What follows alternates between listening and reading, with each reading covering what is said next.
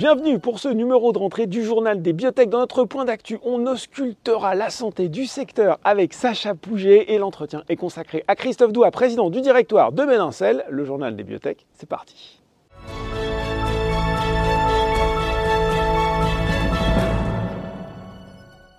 Et il est là pour notre journal des biotech de rentrée, pour notre point d'actualité. Sacha Pouget, directeur associé de Calisti Biotech et fondateur de Biotech Bourse. Bonjour Sacha. Bonjour Laurent. Alors vous venez toujours avec une pelletée de chiffres à nous soumettre sur le secteur des biotech. Cette, euh, ce point d'actu ne fait pas exception. On va commencer par la performance boursière du secteur 2022. Je ne suis pas aussi expert que vous, mais j'ai quand même dans l'idée que c'est pas génial. On a vu mieux. On a vu mieux, mais alors, euh, quand même, pour remettre dans le contexte, ce n'est pas franco-français. On perd 30% depuis le début de l'année, mais lorsqu'on regarde un petit peu de manière globale et avec un tour d'horizon européen, mais aussi euh, mondial, on, constate que les États-Unis perdent aussi 30% environ, et puis dans, les, dans le reste des pays européens aussi, on perd 30%. Après, il faut remettre aussi euh, dans le contexte d'une année 2020 et d'une année 2021 qui avait quand même été euh, drivée par des bonnes annonces et aussi disons que le Covid était euh, un driver euh, pour euh, toutes ces sociétés-là. Donc on perd beaucoup, 30%, ce n'est pas rien. On perd 50% surtout par rapport au plus haut historique de février 2021. Donc en 18 mmh. mois, on perd 5 milliards d'euros de valorisation sur les bibliothèques françaises. Après, on est aussi quand même dans une année où on voit qu'il y a des, euh, véritablement des signaux quand même positifs, notamment en levée de fonds, notamment en fusion-acquisition, et aussi des annonces qui vont être, euh, euh, bah, qui vont venir dans, les... très peu de temps. Donc cela peut changer rapidement, et c'est un contexte aussi de, de ce point de vue-là favorable. Bon, je retiens quelques éléments positifs en termes de volume. Qu'est-ce que ça nous donne? Alors, on est sur une baisse de 50% par rapport aux années précédentes. On est à 30 millions d'euros environ de, en volume moyen négocié sur les bibliothèques françaises. C'est donc deux fois moins par rapport aux 60 millions de 2020 et 2021 d'ailleurs, c'était les mêmes, niveaux. Alors ça s'explique de différentes manières. Déjà une désaffection du, secteur après euh, des envolées euh, stratosphériques en 2020 et 2021, donc il y a un retour à la normale, mais aussi un contexte, on le sait, boursier qui n'est pas favorable, notamment pour les petites et moyennes valeurs. Sur une échelle de 0 à 5, on va dire que les sociétés les plus risquées sont par définition, sont mm. les biotech. Donc mm, mm. les investisseurs se sont désintéressés pour un moment, en tout cas, euh, euh, au moins euh, sur ce début d'année, au, secteur, ce qui n'enlève rien à leur capacité aussi de pouvoir rebondir et euh, encore faut-il qu'elle puisse annoncer euh, de, belles choses. Et euh, certaines sont sur le point justement de, le faire dans, les prochaines semaines et les prochains mois. Donc effectivement, un petit peu de teasing des éléments positifs à attendre côté du news flow. levée de fonds aussi, finalement, une année plutôt solide jusqu'à présent. Effectivement, on est sur la troisième meilleure année historique en termes de levée de fonds sur la partie euh, investissement des, biotech qui, rappelons-le, on est sur des cycles longs et coûteux sur le développement des, médicaments. Et lorsqu'on regarde un petit peu en, granularité, on, constate notamment une part importante des partenariats mmh. euh, cette année avec euh, véritablement des partenariats qui ont pu apporter la, preuve et la manifestation que euh, les industriels en fait apportent aussi euh, euh, leur pierre à, l'édifice pour découvrir de, nouveaux médicaments. C'est en gros un tiers de ce qu'on a pu constater en termes de levée de fonds cette année. Par contre, moins d'augmentation de capital. Mhm. Au, à l'avantage des opérations alternatives, telles que Médincel qui a été annoncé récemment.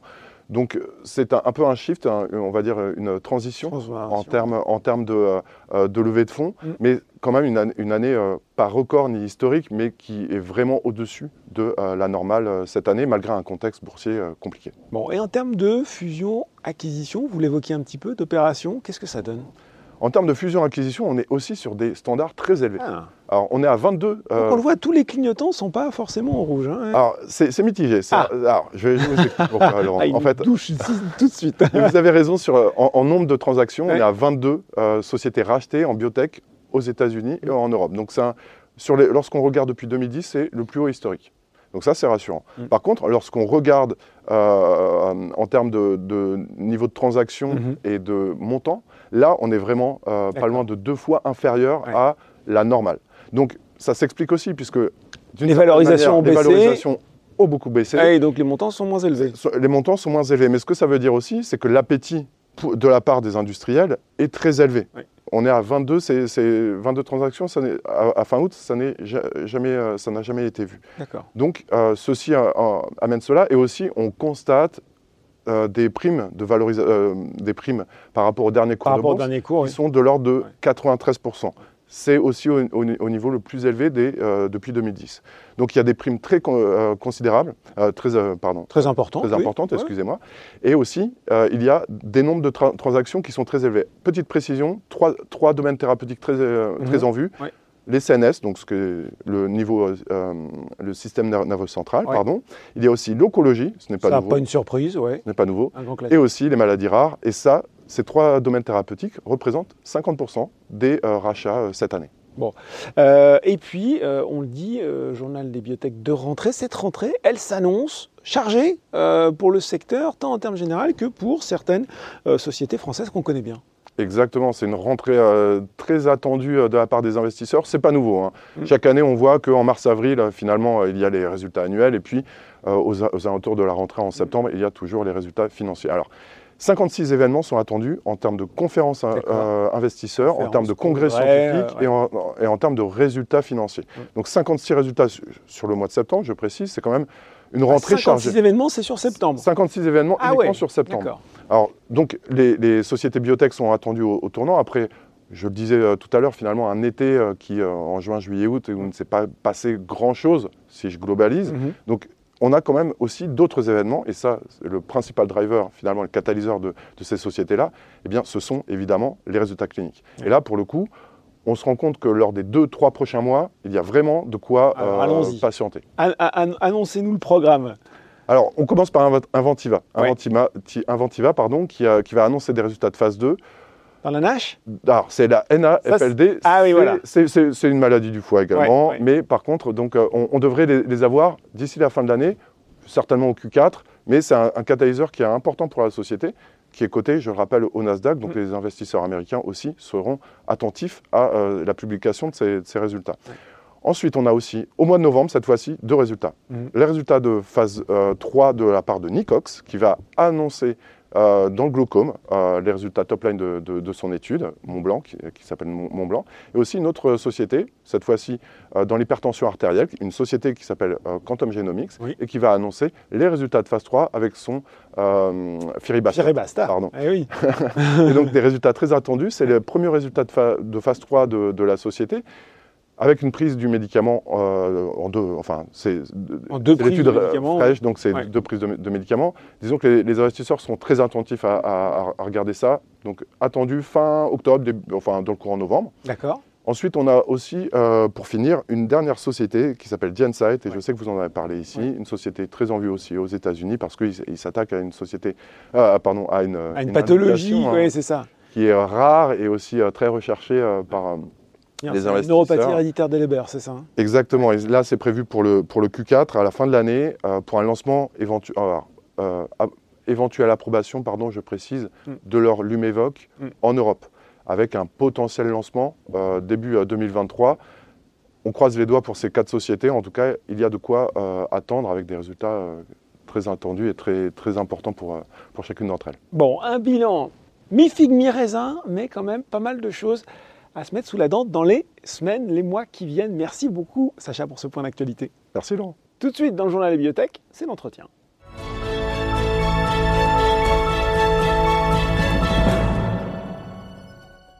Et je reçois pour l'entretien dans le journal des bibliothèques Christophe Doua, président du directoire de Médincel. Bonjour Christophe. Bonjour Laurent. Alors, nous sommes ensemble pour parler de l'actualité récente de la société, une actualité qui est positive puisque votre partenaire, le laboratoire israélien Teva, vous a annoncé qu'il lançait une phase 3 pour votre produit MDC TJK dans la schizophrénie. C'est une belle rentrée pour Médincel avec ce deuxième produit dans cette indication après MDC IRM. Quels en sont les impacts concrets pour Médincel Bon, effectivement, c'est une très très belle nouvelle, Mm. et ça à plusieurs titres. D'abord, hein, parce que c'est une deuxième phase 3, hein, et les sociétés de notre taille qui peuvent se targuer d'avoir euh, deux produits qui ont passé ce stade, c'est rarissime. J'espère d'ailleurs qu'on en aura une troisième là, qui, qui arrive bientôt. Euh, deuxième point, c'est un signe du renouvellement de la confiance de Teva. Hein, Je vous rappelle que Teva a eu un décalage sur notre premier produit. Et là, le fait euh, qu'ils annoncent euh, qu'ils vont euh, financer une phase 3 qui va coûter des dizaines de millions de dollars, c'est le témoignage de leur confiance dans la technologie, dans Médincel, et indirectement dans le premier produit, évidemment. Troisième point, c'est un produit avec un potentiel énorme. On en reparlera peut-être un peu plus tard, qui est basé sur l'olanzapine en schizophrénie.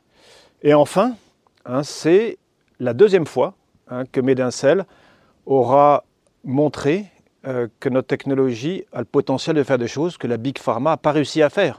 Ni Janssen sur le premier produit qu'on a fait sur la risperidone, ni Eli Lilly hein, sur l'olanzapine. Bon, ça commence quand cette phase 3 Teva n'a pas euh, divulgué la date, hein, mais ça sera dans les, dans les mois qui arrivent. Ils sont dans les préparatifs.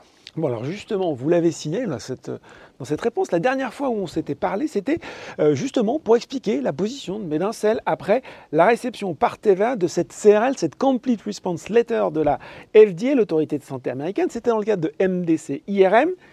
Là aussi, vous l'avez dit, belle preuve de confiance de votre partenaire, dans votre technologie, d'autant que, euh, pour avoir là aussi des news sur le sujet, Teva a déclaré fin juillet dernier attendre l'approbation et la commercialisation de MDC IRM au premier semestre 2023. Tout à fait. Et c'est pas n'importe qui à Teva, hein, puisque c'est son président qui l'a annoncé dans une conférence avec ses analystes.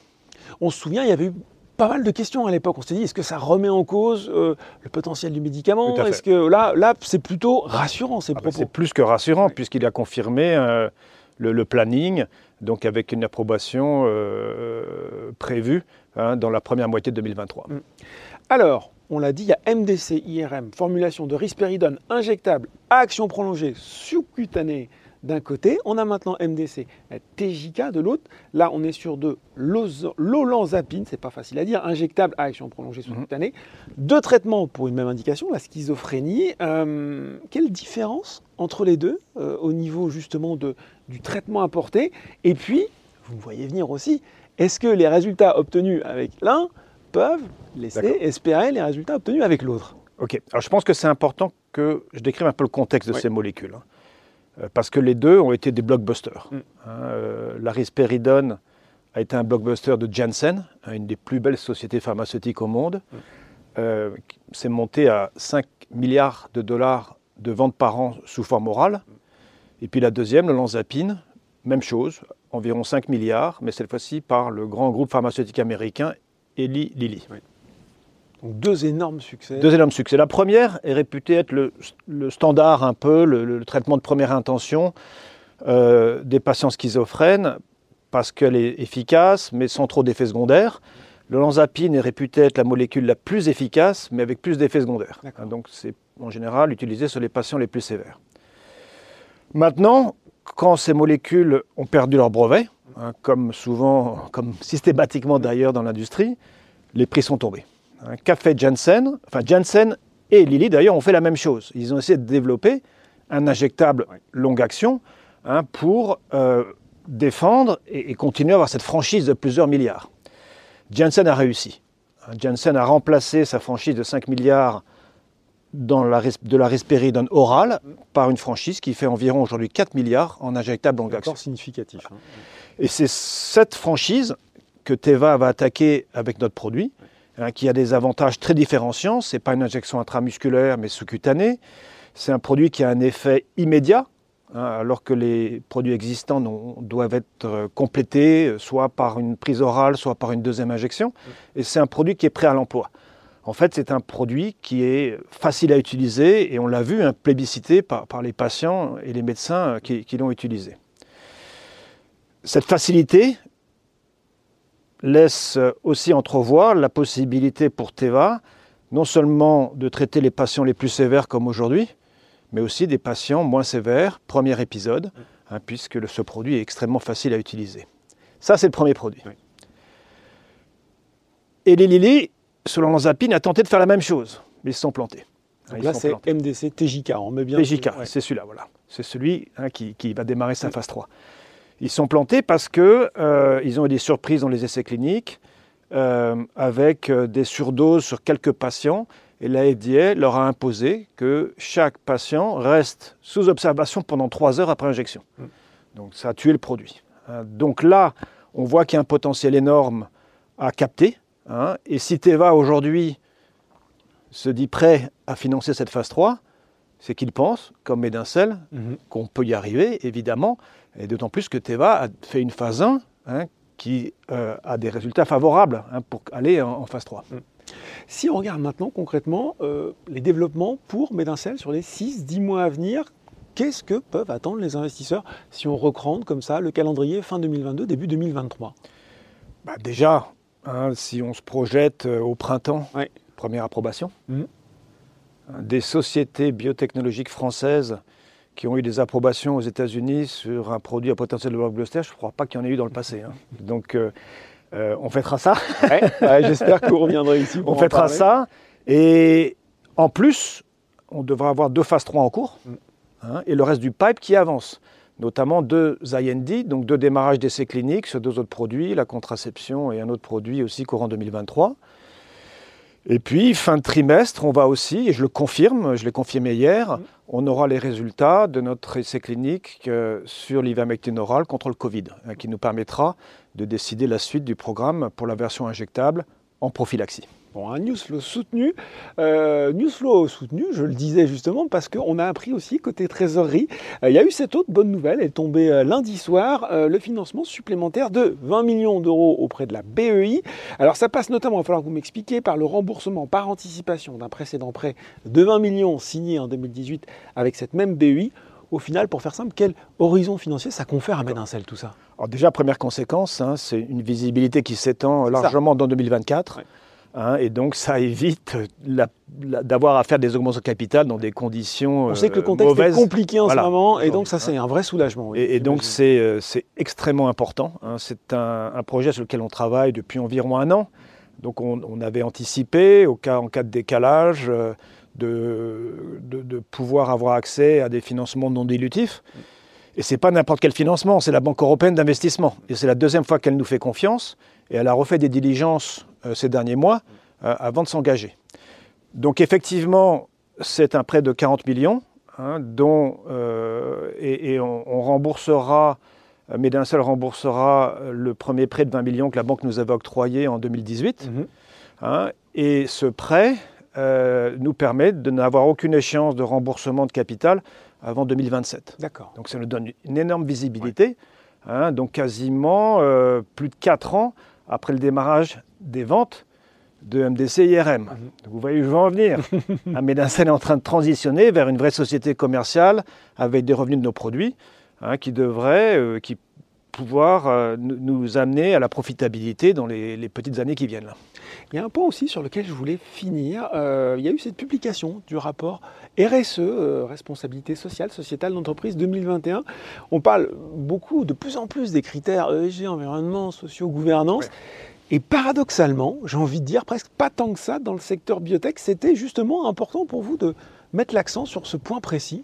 C'est fondamental, Ouais. hein, parce que ces thèmes sont vraiment au cœur de l'ADN de Médincel. hein. Quand la société a été fondée, elle a été fondée sur deux visions extrêmement importantes. Une vision de société pharmaceutique humaniste. hein. Comme vous le savez, on travaille sur des projets à, à fort impact humanitaire potentiel, contraception, euh, sur la malaria aussi, avec des fondations. Euh, et deuxièmement, avec un modèle d'entreprise où tous les employés sont actionnaires. Donc on était euh, quelque part en avance hein, sur cette grande vague ESG qui arrive. Et euh, on a même mis dans nos statuts il y a trois ans euh, cette, euh, cette mission, hein, d'ailleurs avec un troisième point aussi, la pérennité de la société. C'est une question que les petits actionnaires nous ont demandé hier dans, le, dans le, le- le- le call actionnaire. Et on a pensé qu'il était important de formaliser, structurer cet effort, d'abord pour continuer à progresser. Hein, je disais hier que euh, Auguste Comte disait toujours que mesurer, c'est progresser. Hein, donc on a mis, on va mettre des indicateurs pour progresser. On a créé un comité ESG euh, qui émane de notre, com- de notre conseil de surveillance. Et euh, c'est important pour tous nos collaborateurs hein, qui ont rejoint la société pour ça, et aussi pour nos investisseurs. Notre plus gros investisseur, c'est le plus gros fonds ESG de France, et on pense évidemment pouvoir en attirer d'autres. Bon voilà.